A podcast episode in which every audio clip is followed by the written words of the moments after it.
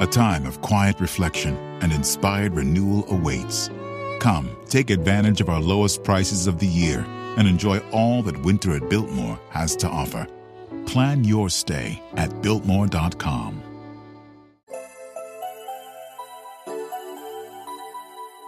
Herzlich willkommen bei Puppies in Crime, unserem True Crime Podcast. Ich bin Marike. Und ich bin Amanda.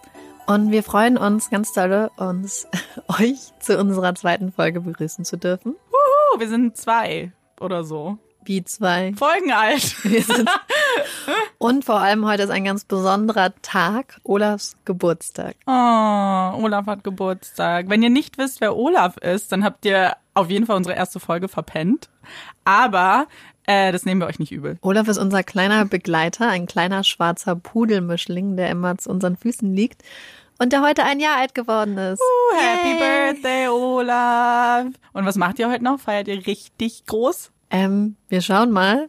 Wir wollen ihm eigentlich einen Turm aus Toilettenrollen bauen, damit er die dann nach Herzenslust zerstören oh, kann. Süß. Dazu müsst ihr wissen, Olaf klaut nämlich ganz gerne Toilettenrollen. Alles. Er klaut ganz viele Sachen, aber insbesondere gerne Toilettenrollen. Und dann nimmt er die und dann hat man fünf Minuten nicht aufgepasst, kommt ins Wohnzimmer und Schnee.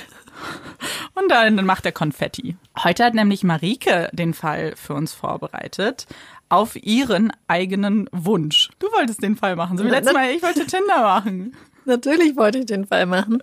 Der Fall spielt in Australien. Das ist ein Land, was ich sehr schön finde.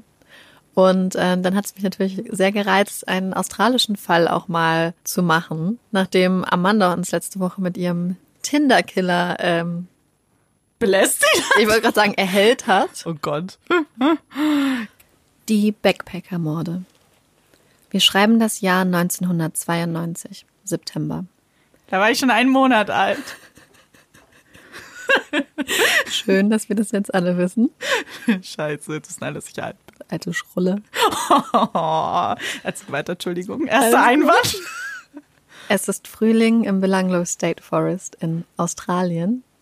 Der Belanglo State Forest liegt circa 1,5 Stunden südwestlich von Sydney. Zwei Jogger, die morgens beim Orientierungslauf unterwegs sind, machen eine schreckliche Entdeckung. Sie stolpern über eine halb verweste Leiche. Als die Polizei später am Fundort ankommt, entdeckt sie nach eine weitere Leiche, ebenfalls halb verwest. Die Toten können dann anhand der Gebisse identifiziert werden. Es handelt sich um Joanne Walters, 22 Jahre alt, und Caroline Clark, 21 Jahre. Die beiden sind zwei britische Backpackerinnen, die bereits seit fünf Monaten vermisst wurden. Die beiden hatten sich in King's Cross kennengelernt. Das ist so ein shady Bezirk in Sydney. Und ich habe eine ganz tolle Doku zu dem Fall gesehen, wo man die beiden auch live sieht. Und die sind mhm. So unglaublich sympathisch. Also okay, cool. die Caroline war wohl so eine ganz scharfzüngige Person, also mhm. nach deinem Geschmack. Ah, danke. Während Joanne so eine ganz Liebe war. Also ich habe die. Ich hab also wie Videos, du. Also sind wir das eigentlich. Es macht den Fall noch viel schlimmer, wenn man ja. weiß, wie diese Personen aussehen und wie man, wie die so live waren. Ja. Man hat jetzt die beiden Leichen dieser beiden Mädchen gefunden. Und die Obduktion bringt dann später die grausame Gewissheit. Die beiden sind Opfer eines brutalen Verbrechens geworden. Caroline, also unsere scharfzüngige, freigeistige junge Frau, wurde mehr oder weniger hingerichtet. Man hat ihr zehnmal in den Kopf geschossen. Und das Gruselige dabei ist, dass es zwei Varianten oder zwei Theorien dazu gibt, wie das passiert ist. In, dem, in der Doku habe ich gesehen, dass sie davon ausgehen, dass er ihr in den Kopf geschossen hat und dann, als sie auf dem Boden lag, ihr noch neun andere Male von der Seite, von hinten und von der anderen Seite in den Kopf geschossen. Und die andere Variante ist, dass ihr die Augen verbunden wurden und dann auf sie eingeschossen wurde, während sie in den Wald gelaufen ist. Joanne, also die hat 14 Stichwunden am ganzen Körper gehabt, in der Brust, im Hals, im Rücken. Und dabei wurde auch ihre Wirbelsäule durchtrennt, sodass man davon ausgeht, dass sie einen Teil der Tat halt wehrlos ähm, mhm. da lag und es halt alles über sich ergehen lassen musste, also mitbekommen ja. hat, was mit Caroline passiert ist. So, die beiden sind jetzt gefunden, aber danach passiert erstmal gar nichts. Ach so, klar. Genau, also ja die Polizei ermittelt schon, aber es kommt zu keinen neuen Erkenntnissen, es werden keine okay. Fortschritte in der Ermittlung gemacht. Aber es gibt einen Mann, den die Sache sehr mitgenommen hat und der glaubt, dass der Belanglo State Forest noch nicht alle seine Geheimnisse preisgegeben hat. Mhm. Das ist ein Einheimischer, der den Wald kennt wie seine Westentasche und dieser Mann läuft dann halt, nachdem Caroline und Joanne gefunden worden, monatelang durch den Wald und sucht und läuft stundenlang dort umher und sucht einfach und denkt, dass vielleicht noch jemand da liegt und vielleicht noch eine Familie keine Gewissheit hat, was mit ihren Liebsten passiert ist. Aber der hat jetzt keine Beziehung gehabt zu den beiden. Es war Gar einfach, nicht. er hat sich nur ein bisschen verantwortlich gefühlt. ja, also nicht mehr verantwortlich. Er hat einfach, genau, er hat einfach gedacht, er glaubt nicht, dass das alles ist und ja, wollte halt einfach der Polizei quasi unter die Arme okay. greifen. Und tatsächlich, eines Tages folgt er seiner spontanen mm. Eingebung und ähm, fährt so einen Firetrack, heißt es, entlang. Und dort findet er einen Knochen und er dachte erst, ach, Känguru. Klar. Aber dann denke ich auch immer. stellte sich halt heraus, als er dann die Polizei gerufen hat, dass es ein menschlicher Knochen war. Mm. Und ähm, die Polizei findet wie beim ersten Fund auch zwei Leichen in dieser Gegend dort. Oh Gott. Genau, es handelt sich ähm, um zwei australische Teenager. Einmal um Deborah Everest, 19, und James Gibson, beide sind 19 und werden bereits seit vier Jahren vermisst. Die beiden kommen aus Melbourne und wollten gerne zusammen nach Sydney fahren zu einem Festival. Es heißt Confest und war ein Festival für alternative, für alternativen Lebensstil. Und wenn man sich ein mm. Foto anguckt von James Gibson, der hatte auch so lange Haare zum Zopf. Ja, so ganz, ganz süßer. Und ähm, er wollte dort unbedingt hin. Und Deborah war eher ein bisschen konservativ eingestellt und war eigentlich zu Hause und hat ihre kranke Mutter gepflegt. Hm. Und wollte eigentlich gar nicht mit. Hat immer gesagt, Mama, wenn du nicht möchtest, wenn du möchtest, dass ich hier bleibe, dann bleibe ich auch hier. Aber ihre Mutter hat dann gedacht, ach komm, Deborah, sei einfach mal ein Teenager, mach mal was, geh mal raus, lass doch mal ja. die Sorgen hinter dir. Oh und hat ihre Tochter dann dazu überredet, zu diesem Festival zu fahren. Die was sie dann bereuen. Ja, was sie ihr Leben lang bereut hat. Scheiße. Die Eltern von Deborah und James wollten beide nicht oder wollten alle nicht, dass die Kinder per Anhalter fahren, was zu der Zeit eigentlich aber schon recht üblich war. Und aber James, warte mal kurz, das heißt vier Jahre vor 1992 oder wann? Ja. Okay, also noch. noch genau, es war okay. ich glaube 89. Okay. Genau, die wollten nicht, dass die per Anhalter fahren, aber James war der Meinung, dass wenn sie zu zweit unterwegs sind, kann schon nichts passieren. Mhm was sich dann später halt als fataler ja. Irrtum herausgestellt hat. Die Obduktion hat dann auch bei James und Deborah ganz brutale Details ans Tageslicht gebracht. James, der lag so ein bisschen zusammengerollt wie so ein Fötus auf dem Boden und hatte mhm. ganz viele Stichwunden. Und auch wie bei Joanne wurde ihm die Wirbelsäule durchtrennt, sodass auch er wahrscheinlich bewusst, aber wehrlos und bewegungslos mit ansehen musste, was mit Deborah gemacht wurde. Deborah ähm, wurde auch richtig brutal umgebracht. Man hat, also ihr Kiefer war gebrochen, sie hatte mehrere Schädelfrakturen und auch sie wurde, also sie hatte eine Stichwunde im Rücken. Und noch ein trauriger Fakt. Der Mann, der gesucht hatte, der Einheimische, mhm. der sich da auf die Suche gemacht hat und dann tatsächlich dazu geführt hat, dass Deborah und James beide gefunden wurden, der ist dadurch, dass er sich eigentlich engagiert hat, dann auf die Topspitze der Verdächtigen. Ja, das war, genau das wollte ich gerade sagen. Das, das ist ja immer so ein bisschen das Problem. Man ja. denkt ja auch immer, dass ähm, Mörder dann zurück zu ihrem Tatort gehen. Ja. Da gibt's ja diese Theorie, entweder zum Tatort oder zur Beerdigung. Ja, und ich habe ein Interview mit dem gesehen, das war ganz traurig, weil es so ein ganz, ganz sympathischer Mann. Und der meinte so, er hat eigentlich gedacht, dass er einfach mal von der Polizei so einen, so einen kleinen Klopfer auf die Schulter kriegt, so nach ja, dem Motto, dann, Dankeschön, mhm. weil die Polizei hat es nicht geschafft, was er geschafft hat. Und stattdessen wurde er mehrere Monate verdächtigt und wurde immer wieder vernommen und dann nach mehreren Monaten erst wurde dann sein Name geklärt und ja, aber das ist es halt auch. Wie sehr ja. kannst du so einen Namen klären? Nachdem Deborah und James gefunden wurden und jetzt quasi schon das zweite, ja, die, also vier Leichen insgesamt im Belanglo State Forest gefunden waren, startete dann eine der größten Suchaktionen in der australischen Geschichte. Schulter an Schulter durchkämmten dann mehrere Hundertschaften den Belanglo State Forest. Und tatsächlich, am 1. November, also einen Monat nach dem Fund von Deborah und James, wurde dann eine weitere Leiche gefunden von der Polizei. Es handelt sich um Simone, 21 aus Deutschland. Sie wurde seit circa zwei Jahren vermisst die war halt alleine unterwegs und wohl eine ganz erfahrene Reisende, lebenslustig. Und wenn man Fotos sieht, hat sie so schöne braune Haare, also so einen wilden mhm. Haarkopf und lächelt in die Kamera. Und so eine ganz sympathische Erscheinung. Und sie war halt wohl auch per Anhalter unterwegs. Und ihr Vater hatte sie wohl angeblich noch gebeten, das bitte nicht zu tun. Oh Mann. Ja. Ähm, auch Simone wurde brutal erstochen, hatte viele Stichwunden, ist daran dann gestorben. Das Komische ist, dass man bei der Simone in der Nähe Klamotten gefunden hat, die aber nicht von ihr stammten. Also nur Klamotten? Ja, man hat Kleidung gefunden, aber okay. man konnte halt rausfinden, dass es nicht von ihr ist. Warum erklärt sich dann okay. drei Tage später. Am 4. November 1993, die Polizei durchsucht dann weiter den Wald natürlich, weil sie denken, oh, jetzt ist schon die fünfte Leiche gefunden, vielleicht finden wir noch mehr. Und ganz dicht an Simone werden dann noch weitere menschliche Überreste gefunden. Deutsche Backpacker wieder, sind 20 und 21 Jahre alt, Anja und Gabor. Und ich dachte erst, dass die tatsächlich mit Simone befreundet waren, mhm. aber die sind getrennt unterwegs gewesen. Anja und Gabor sind ein junges Paar auch aus Deutschland und die hatten zusammen bereits Asien bereist, die hatten in Europa bereist und die Eltern waren eigentlich ganz, ganz glücklich, dass die beiden jetzt endlich im sicheren Australien angekommen waren und waren quasi erleichtert, dass sie jetzt Australien, also Südostasien, was vielleicht ein bisschen mehr shady mhm. auf die Eltern gewirkt hat, Anfang der 90er hinter sich gelassen haben.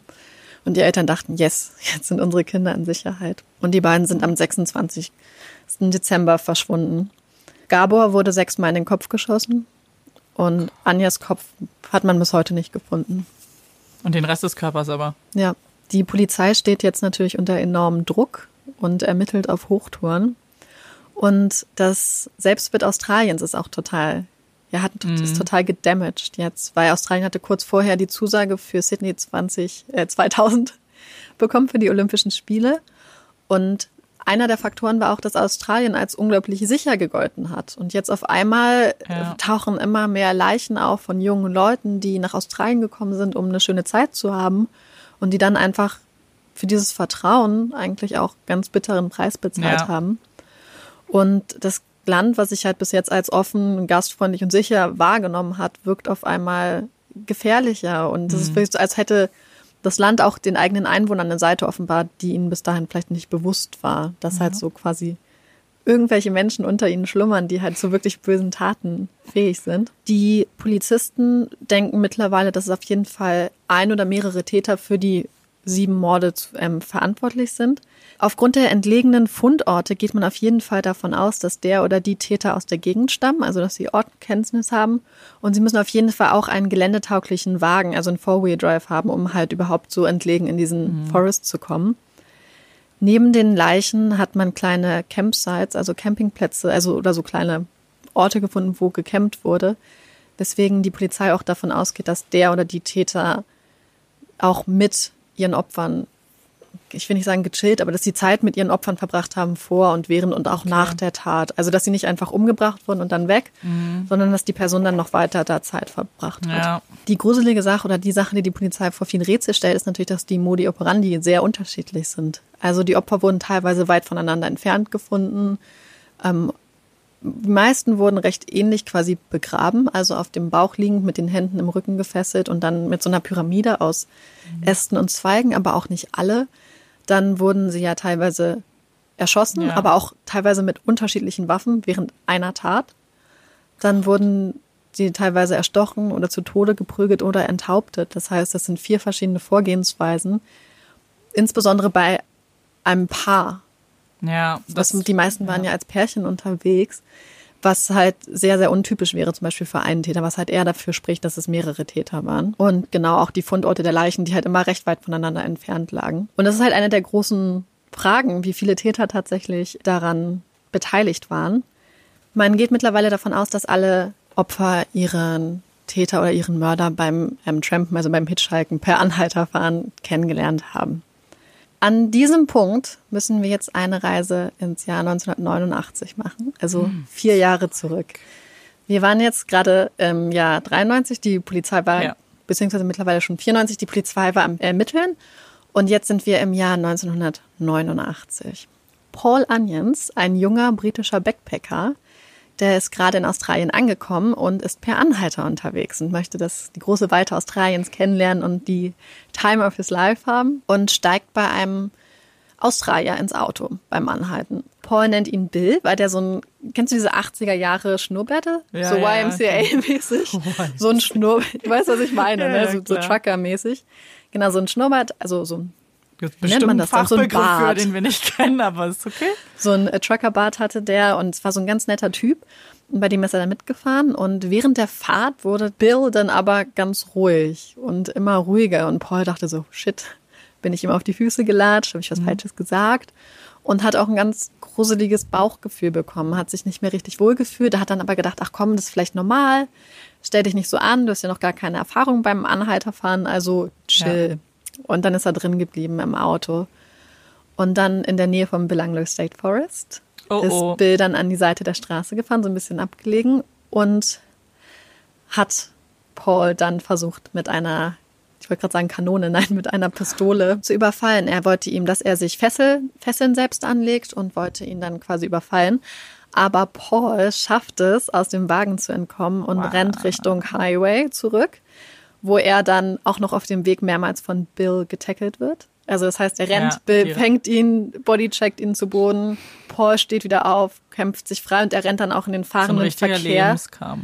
Genau, er rennt dann in den fahrenden Verkehr und versucht ein Auto anzuhalten. Es klappt halt nicht richtig, bis dann Joanne Barry mit ihrem Van ankommt und sie hat ihre kleinen Kinder dabei und ich glaube ihre Schwester sogar und will eigentlich, also sie beobachtet das ganze Spektakel und will auf keinen Fall eigentlich diesen jungen Mann mitnehmen, weil sie ihre Kinder dabei hat ja. und nicht weiß, was die Situation ist, aber Paul hält sie an, springt in den Wagen und dann machen sie eine Kehrtwende und fahren wieder zurück. Und ja, sowohl Paul als auch Joanne machen dann später Anzeige bei der Polizei wegen versuchtem Überfall. Und diese, dieser Vorgang wird dann aber nicht besonders beachtet bei nee, der Polizei und ja. wird dann halt einfach vier Jahre für Geräte, Geräte in Vergessenheit, bis wir im Jahr 1994 sind und die Polizei diesen Vorgang wiederfindet. Und dann stellt sich die Frage, könnte dieser Bill vielleicht der Täter sein. Weil sie finden halt diese Aussage und auch diese Joanne Barry sagt quasi, ja, hier, sie bestätigt die Aussage von Paul und wird Paul eingeflogen aus London, der ist er mittlerweile. Ach, du Schande. Und dem werden verschiedene Fotos vorgelegt und dann identifizieren sowohl er als auch Joanne hm. den gleichen Mann. Cool.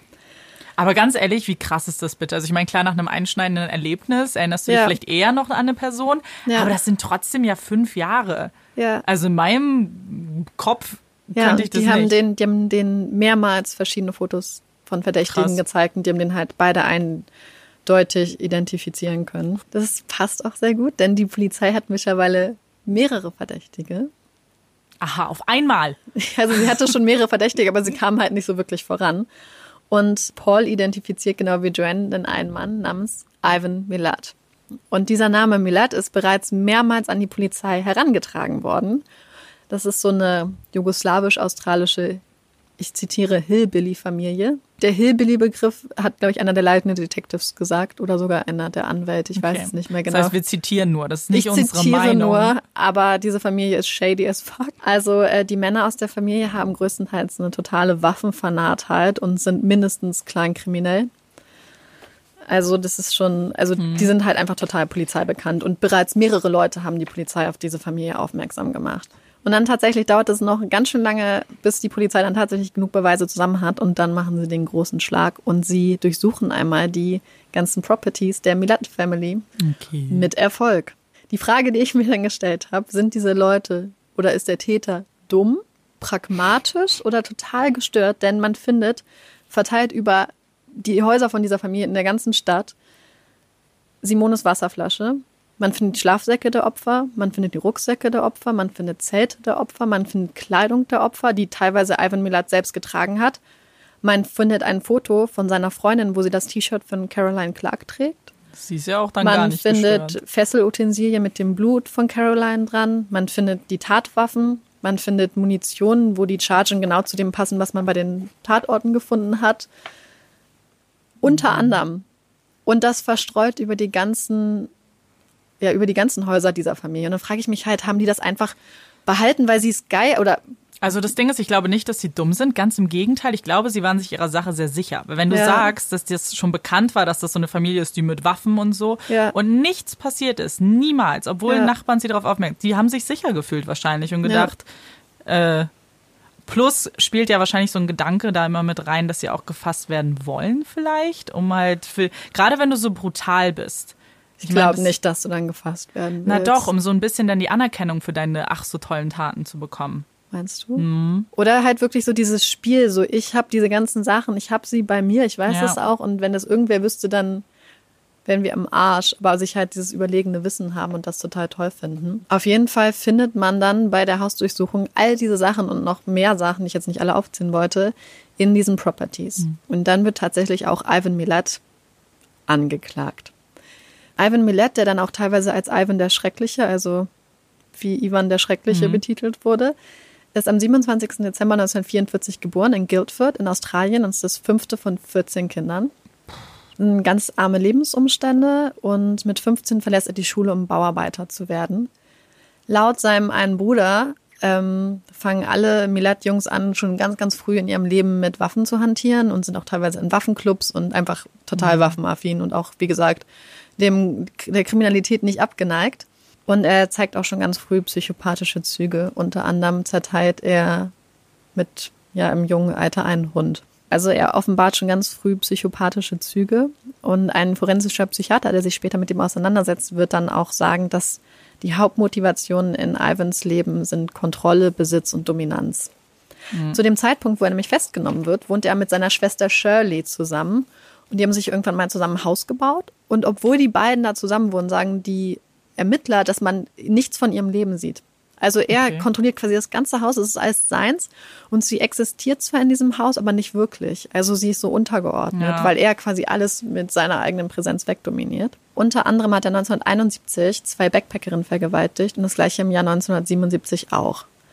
Nach dem, was er 77 gemacht hat, ist er auch angeklagt worden, aber sein Anwalt, also der Familienanwalt, ja. das war so ein richtig unangenehmer Typ, hat diese beiden Backpackerinnen, die noch in psychiatrischer Behandlung waren und total traumatisiert waren, dermaßen auseinandergenommen vor der Jury, ja. dass er dann freigesprochen wurde. Der Scheibe hat bestimmt viel Business, der Anwalt bei ja. den ganzen ja, Kindern ich auch. und so. Und halt auch gar kein, gar kein Gewissen. Was hat Ivan Millet mitgenommen aus dieser Tat? Das nächste ja. Mal überlebt keiner, damit ich keine Zeugen habe, die mich dann auf die Anklagebank bringen die Frage, die ich ja vorhin schon mal angesprochen hatte, die sich bis jetzt noch nicht geklärt hat. Wir wissen jetzt, ist Ivan angeklagt, aber war Ivan das alleine oder spricht mhm. viel dafür, dass es vielleicht noch Mittäter gibt? Was denkst du denn? Also ich glaube, dass er es alleine war. Ja.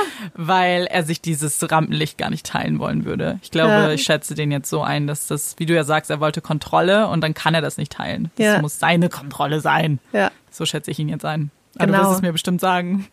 Äh, das ist mal, mal schauen. okay, du sagst es mir nicht. also, was halt wirklich dafür spricht, dass es mehrere Täter sind, ist, dass halt mehrere Leute immer äh, gekidnappt wurden, dass die halt auf unterschiedliche Arten umgebracht wurden und so. Und dass halt auch seine Sachen überall in der Familie verstreut waren. Sein Bruder Richard, das haben später Arbeitskollegen ausgesagt, hat wohl, bevor überhaupt irgendwer von den Opfern gefunden wurde, bereits Aussagen getätigt wie, ich weiß, wer die Deutschen umgebracht hat. Okay. Als die noch gar nicht gefunden waren. Das Krass. haben die Kollegen später der Polizei ja. gesagt. Und bei ihm wurde zum Beispiel halt auch Simones Wasserflasche gefunden. Aber er hat ihm gesagt, nein, das ist, das ist auf jeden Fall nicht von den Backpackern, das sind auf jeden Fall unsere Sachen und hat so quasi so angedeutet, dass die Polizei da so eine Verschwörung ja, ähm, ja, im Start hatte. Die ganze Familie steht fast geschlossen wirklich hinter Ivan, sagen alle, er ist unschuldig und sie wären auch nicht involviert. Aber das mhm. Gruselige mhm. ist, dass einer seiner Anwälte, also er hat mehrere, später am Totenbett geschworen hat, dass seine Schwester Shirley involviert gewesen wäre. Also ich habe es in einem Interview mit dem einen Anwalt gesehen und das mit dem Totenbett fand ich krass und dachte ich, oh Gott, vielleicht noch ein anderer. Ja. Und angeblich hat das auch einer seiner Brüder gesagt, dass sie vielleicht irgendwie involviert ist. Genau, die Frage ist denn, wahrscheinlich, inwiefern involviert. Denn, jetzt kommt's, Ivan hatte seit den 50er Jahren, also seit dem Teenageralter, bereits eine incestuöse Beziehung mit Shirley. Ich wollte, weißt du, was ich das vorhin sagen wollte? Ich so, oh, die wohnen zusammen, haben die auch ein paar Kinder? Und das Krasse ist, für seine Family war das so normal. Der eine Bruder hat gesagt, hä, wo ist denn der Unterschied, ob ich jetzt eine Freundin von oh. drei Häuser weiter habe oder meine eigene Schwester? Das Ding ist, wenn du das erklären musst, ich glaube, dann ist auch Hopfen ja. und Malz verloren. Und ähm, genau, also wie gesagt, man geht vielleicht davon aus, dass Shirley involviert wäre, aber auch Richard und so. Also viele seiner Brüder war, standen ja. auch stark im Fokus der Polizei, aber man konnte denen halt nichts nachweisen. Obwohl man viele Gegenstände bei ihnen gefunden hat und wie gesagt, einige scheinbar Aussagen getätigt haben, die auch Täterwissen hindeuten. Ja. Es gibt aber einen Bruder, der ihm den Rücken gekehrt hat und der quasi mit der Familientradition der absoluten Solidarität bricht. Und das ist Boris. Bor Boris sagt, Boris. Boris sagt von seinem Bruder, dass er ein böser, böser Mensch ist. Dass er wohl einer der bösesten Menschen ist, dem man je über den Weg laufen würde.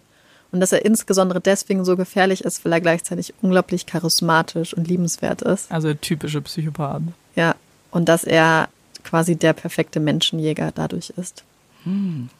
Mit der Frau oh. von Boris hatte Ivan übrigens eine Affäre. Was ich total spannend finde in dem Fall, ist, wie wenig man tatsächlich über Ivan insgesamt weiß, dadurch, dass die Familie so eine krasse Mauer des Schweigens aufbaut, ja. so ein bisschen Mafia-mäßig. Ja. Man kriegt halt so ein bisschen was mit, was die Psychiater sagen und was, was er halt an, quasi nicht ähm, an Sachen macht, die man wirklich nicht abstreiten kann. Aber auch so wie zum Beispiel, wie die Eltern und die Dynamik ist und so, das ist halt recht schwer herauszufinden. Die Frage ist, das Gerichtsverfahren läuft. Meinst du, er wird verurteilt? Ich hoffe doch.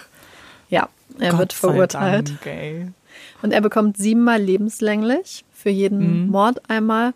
Und dann bekommt er noch 18 Jahre für den Angriff auf Paul Onions. Und ja, dann kommt er ins Gefängnis und tatsächlich bleibt er einfach bei seinem komplett manipulativen, kontrollsüchtigen Charakter und dann bleibt er sich selbst sehr treu. Ich habe hier ein paar seiner Aktionen für dich gesammelt. Uhu. Also zuerst einmal versucht er natürlich zu fliehen mit einem Mitgefangenen, der früher ähm, ich glaube, Anwalt war und dann Drogendealer geworden ist und die beiden wollen zusammen ausbrechen. Coole Scheitern, Karriere. sein Mitgefangener äh, bringt sich am nächsten Tag dann um.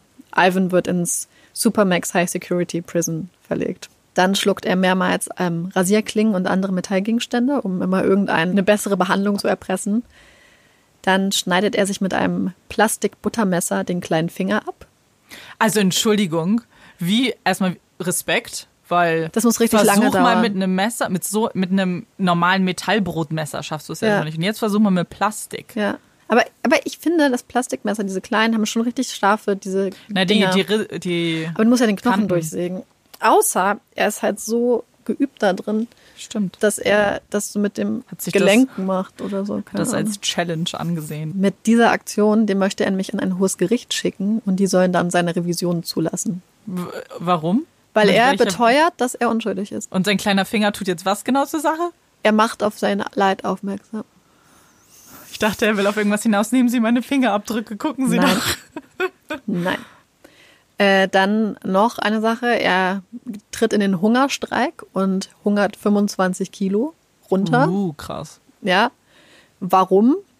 Was denkst du? Äh, Sonderbehandlung? Keine ja, er Ahnung. möchte eine Playstation von der Gefängnisleitung erpressen. Ich kann sagen, er war nicht erfolgreich, also er hat es nicht geschafft, Gott sei Gott Dank. Sei Dank okay. Dann ist er an Speiseröhrenkrebs erkrankt und wurde, glaube ich, auch künstlich ernährt, als er später im Gefängnis war. Und dann vor einiger Zeit, als ich diesen Fall dann recherchiert habe und einfach mal Probe aufgenommen habe, guckte ich auf Wikipedia, es war der 26. Oktober 2019 und wunderte mich, warum auf der Wikipedia-Seite steht, dass er am 27. Oktober 2019 gestorben ist. Weil das liegt ja eigentlich in der Zukunft. Bis mir aufgefallen ist. Marika hat eine große Verschwörung da schon gesehen bei Wikipedia. Bis mir aufgefallen ist, dass in Australien ja schon der nächste Tag ist. Und tatsächlich, während ich hier im Studio saß, ist er dann auch gestorben. Und das hat sie mir dann gleich geschrieben. Und das Gruselige ist, er nimmt halt ganz viel mit ins Grab, denn die Polizei geht halt davon aus, dass er für viel, viel mehr Morde zuständig war und viel mehr Gewalttaten. Also es gibt ganz viele Morde, die noch offen sind, also ungelöste Mordfälle, mhm. wo man auch davon ausgeht, dass er es war, man aber nicht genug Beweise hat. Und das wird jetzt halt nie jemand wissen. Die Opfer werden wahrscheinlich oder die Familien der Opfer werden nie Gewissheit haben, was mit ihren Kindern passiert ist. Naja, außer die Familie bricht nochmal irgendwann ja, zusammen und. Das wäre. Ich meine, das gibt, ist jetzt noch nicht. Falls sie was wissen, logischerweise. Ne? Genau. Also wie gesagt, das äh, ist ein großes Mysterium, was er mit ins Grab nehmen wird. Aber es gibt noch ein weiteres Opfer, hm. für das er mehr oder weniger auch verantwortlich ist. Und zwar im Jahr 2010, da sitzt er bereits seit über zehn Jahren im Knast, wird eine weitere Leiche im Belanglo State Forest gefunden. Es handelt sich um den 17-jährigen David, und David wurde an seinem 17. Geburtstag unter dem Vorwand oder mit der Aussicht auf Bier und Gras in den Belanglo State Forest gelockt mhm. und dann mit einer Axt getötet. Die Tat wurde oh gefilmt Gott. und man, also ich habe das Video offensichtlich nicht angeguckt, ja. aber auf dem Video sieht man wohl, wie dieser Junge mit einer Axt im Oberkörper zehn Minuten um sein Leben bettet, bis er dann umgebracht wird. Alter. Aber und wann war das denn jetzt zeitlich? 2010. Ach, ist das auch passiert? Ich dachte, mhm. es würde. Okay. Der Täter heißt Matthew Millard. 17 Jahre alt und ist der Großneffe von Ivan. Oh Gott. Und gemeinsam mit einem Freund wollte er halt das Töten ausprobieren und später aus dem Gefängnis hat er dann auch Briefe an seine Mutter geschrieben, in denen stand quasi, das ist halt das, was wir Milats tun. Und ich oh finde es halt richtig gruselig. Weil ich halt auch, aber was, was mich auch bei dem Fall so aufgeregt hat, ist, ja. Wir, sind, wir haben uns jetzt sehr auf den Täter konzentriert, aber wenn man sich nochmal die Opfer anguckt, es waren halt alles junge Leute, alle ja. total lebensfroh, interessant, weltoffen, abenteuerlustig und die hatten halt ihr ganzes Leben vor sich und diese Leute wurden einfach aus dem Leben gerissen auf so ultra brutale, unnütze mhm. Weise. Und ja, und ich finde es halt deswegen so gruselig. Ich bin ja nach dem Abi auch in Australien und Neuseeland gewesen. Ich bin ein halbes Jahr per Anhalter gefahren. Und wir sind halt meistens zu zweit gefahren, aber teilweise auch alleine. Und man hat natürlich immer gedacht, ach, ich habe ja einen Kumpel dabei oder ich habe eine Freundin ja. dabei, ich bin total sicher. Was ja auch ein ganz schöner Trugschluss ist, wenn man ja, sich aber das war mir, ich kannte ja, den Fall ja gar nicht. Ich glaube, ich wäre ganz anders rangegangen, wenn ich den ja. Fall gekannt hätte. Einmal hat uns ein Herr mitgenommen, also in Neuseeland sind auch sehr viele Ex-Military-Leute aus England irgendwie, scheinbar. Okay. Und der hat uns mitgenommen und dann fuhr er auch so von der Straße runter zu einem Kühlhaus. Zu so einem kleinen Kühlhaus, weil es in so einem Container. Und, und wollte euch dann was zeigen?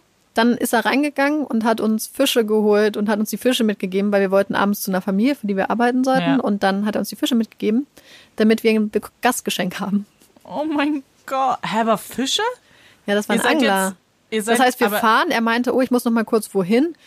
Fährt zu seinem Kühlhaus, was da in der Nähe war, weil der wollte uns nur ein paar Kilometer mitnehmen. Ja. Springt rein, holt die Fische, die er irgendwie am Tag vorher gefangen hatte, nimmt sie, gibt sie uns und sagt, für euch, für eure Gastfamilie. Also, ich hasse Fisch. Bei mir kam hingegen Neues bei einem Psychotest raus, dass ich ein Fisch bin. Ach ja, wir haben zusammen Tests gemacht. Du hast, oh, der Lurch. Nee, was du hast einen Schwanzlurch. Ah, ein Schwanzlurch. Und dann habe ich Marike die Beschreibung von dem Schwanzlurch vorgelesen. Da stand ähm, so nach dem Motto, hat kein Sozialleben und lebt gern alleine. Und dann meinte Marike ganz trocken, ich bin ein Schwanzlurch. Ich wollte es eigentlich sagen schon vorher. Ja. Falls einige von euch einige Details bekannt vorkommen aus diesem Fall. Der Fall war zusammen mit einem anderen Fall die Inspiration für den Horrorfilm Wolf Creek. Und Ivan Millett ist halt einer von den zwei Mördern quasi, die diese, ähm, die diesen Fall inspiriert haben, diesen Film. Krass. Wäre auch ein Hast du den geguckt? Nee, ich habe den nicht gesehen, aber es wäre ja mal ein interessantes Special, mal zu gucken, was es noch für Filme gibt, die inspiriert sind, vielleicht bei wahren Scream Begebenheiten. zum Beispiel. Genau. Wenn ihr da Lust habt auf ein Special, ich glaube, wir haben Lust drauf, dann sagt mal Bescheid. Vielleicht habt ihr ja auch Filme, Filmideen. Genau. Schick Über Filmideen freuen wir uns sowieso immer. Genau. Also ich. Ich auch. ich gucke auch Filme. Aber guckst du Horrorfilme? Ja. Oh, wusste ja. ich gar nicht. Nee? nee. Siehst du wieder was Cool. Ja, ich gucke auch Horrorfilme. Aber, aber nicht so gern alleine. ich auch nicht. Du bist ja wenigstens Nie. Olaf, der dich dann beschützt. Ich gucke nie alleine Horrorfilme. Ich habe das einmal gemacht, habe ich Blair Witch Project geguckt, mhm. was ja jetzt nicht mal so schlimm ist. Ja. Aber ich habe in einer WG gewohnt und ich habe nicht mitbekommen, dass niemand zu Hause war. Oh, das heißt, ich habe angefangen, diesen Film zu gucken, vor allem mhm. auf dem Laptop, das ist ja nochmal so richtig intimate. Ja. und dann habe ich gemerkt, so scheiße, voll gruselig. Und dann wollte ich mit meinen Mitbewohnern reden und niemand war zu Hause. Oh. Und dann bin ich wach geblieben bis, ich weiß nicht mehr, ob ich wach geblieben bin, bis die Sonne aufgegangen ist oder bis wer mit da war, aber ich hab, ich bin gestorben. Aber das ist bei mir auch so. Ich gucke die voll gerne und auch so mit einer Decke über dem mhm. Gesicht, damit ich halt irgendwie, wenn ganz schlimm ist, die Decke über den Kopf ziehen kann. Puppy Break! Wir haben ja schon erwähnt, dass heute Olafs Geburtstag ist und Yay. mein Fact zur Puppy Break hat auch vielleicht was mit Geburtstagsfeiern zu tun. Und zwar was gibt es denn so auf Geburtstagen, gerade bei Kindern oder Naschkatzen? Kuchen. Kuchen auch, aber was anderes. Und zwar, worauf ich hinaus will, ist Popcorn. Uh. Und zwar, wusstest du, Marike, dass Hundefüße nach Popcorn riechen? Ja. ich nehme mich nicht. Hat Kelly nicht Neues an den Füßen von Olaf geschnüffelt? Nicht, als ich dabei war. Doch, hat sie. Deswegen, wenn ihr einen Hund habt, dann schnappt euch auch mal die Füße und guckt mal. Weißt du denn aber, warum die nach Popcorn riechen? Nein. So, das habe ich natürlich rausgefunden, weil ich will uns doch bilden. Es hat nämlich was mit Chemie zu tun. Was ja mein Lieblingsfach war schon immer. Nicht? Und zwar geht es nämlich da um Bakterien, die wir im Boden und im Wasser mhm. haben. und der Kombination zwischen den Hundepfoten mit diesen Bakterien. Hundefote, ha Hundepfoten haben ganz oft eine Kombination aus Hefe und Schweiß. Ähm, der sich nämlich im Pelz dann zwischen den äh. Pfoten befindet. Und die Kombination zwischen dem Schweiß, der Hefe und den Bakterien aus dem Boden und dem Wasser ergibt dann einen Popcorn-Geruch. Das oh, jetzt, fand ich. Jetzt gehe ich mit einem ganz, ganz anderen Gefühl ins Kino. Oder? Und vor allem, ich hatte, als ich das gelesen habe, also ich hatte das vor einer Zeit gelesen, jetzt wollte ich aber nochmal das ja. Chemische raussuchen, habe nochmal Hunde Popcorn eingegeben, weil ich dachte, das reicht doch vielleicht. Und dann kamen 90 Artikel, ob man Hunden denn Popcorn geben darf zu essen. Und? Und dann dachte ich mir, oh, voll spannend, vielleicht bringe ich das mal ein. Mhm. Und dann waren, waren alle Artikel richtig bescheuert und haben nur gesagt, ja, ja, aber ähm, ohne Salz und ohne Zucker, okay, aber auch nicht so oft, ach so, und sie können sich ja auch verschlucken, also immer nur eins auf einmal. Und dann kam der beste Artikel, da stand dann, und wenn Sie als Mensch auf Ihr Gewicht achten, sollten Sie bitte auch nicht so viel Popcorn essen. okay, Marike macht jetzt Live-Test.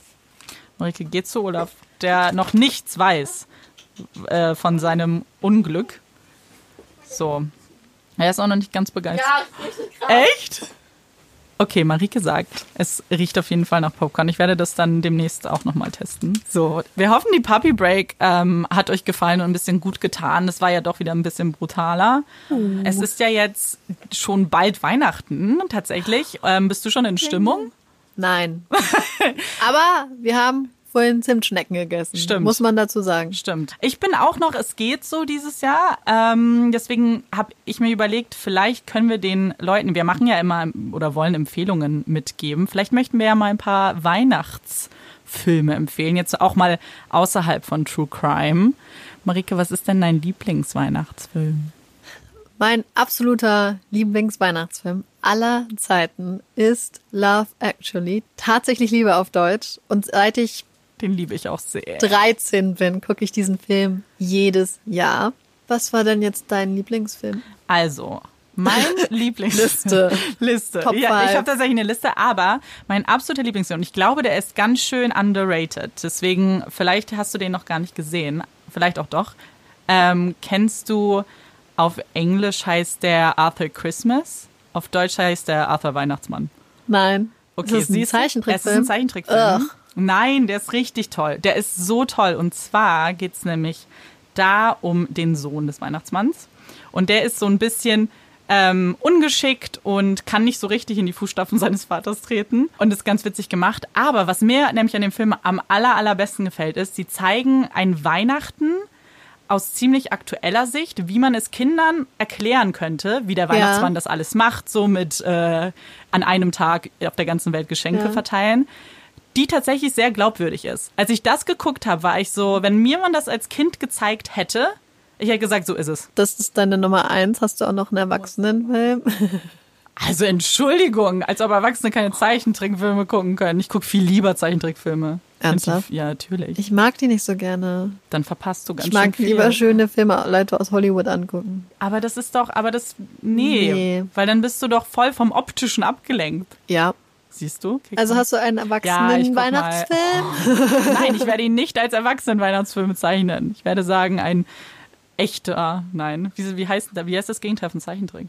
Real Motion? Film. Motion Picture? Nee. Film einfach. Nein, einfach nur ein Film. Ja. Okay, wenn ich jetzt einen Film sagen muss, ist dann mein absoluter Lieblingsweihnachtsfilm Kevin allein zu Hause und Kevin okay. allein in New York. Mm, ja. Das sind dann die Filme mit echten Menschen. Du bist also in Bezug auf Weihnachten echt noch so ein kleines Mädchen, ne? Klar. Hm. Seht ihr, jetzt haben wir euch ganz viele Sachen mit auf den Weg gegeben, damit ihr richtig in Weihnachtsstimmung kommt. So richtig neue, frische Tipps. Frisch, die ihr bestimmt alle überhaupt nicht kanntet, weil ich meine, das sind jetzt alles keine Geheimtipps. also ich kann wirklich empfehlen, wenn ihr euch für den Backpacker-Fall noch ein bisschen interessiert und auch ein bisschen gucken wollt, wie die Gegend aussieht und wie die involvierten Leute aussehen, gibt es bei YouTube eine ganz spannende Doku darüber. Die ist wirklich gut. Also ein bisschen, ähm, die Sachen werden teilweise nachgestellt. Das ist schon nichts für schwache Gemüter. Das ist schon sehr mhm. brutal und ich finde es ein bisschen unnötig brutal. Aber aufgrund der Interviews mit den Eltern beispielsweise und vielen Beteiligten ist es dann doch eigentlich eine sehr lohnenswerte Doku. Und damit wollen wir diese Folge auch beenden. Uh. Wir hoffen, äh, es hat euch gefallen. Wir hoffen, dass ihr weiterhin eine hoffentlich entspannte Vorweihnachtszeit habt und euch nicht zu so sehr stressen lasst. Genau. Dass ihr nicht friert. Genau, packt euch immer warm ein. Wir freuen uns, wenn ihr uns bei Instagram und Facebook besucht. Schickt uns gerne Filmideen zu, wenn es da Kriminalverbrechen drumherum gibt, wenn ihr da Interesse habt, dass wir ein Special machen. Genau, ähm, wenn ihr irgendwelche Ideen habt, freuen wir uns grundsätzlich immer, wenn ihr euch meldet. Ich bin Amanda. Ich bin Marike. Und das ist Puppies in Crime.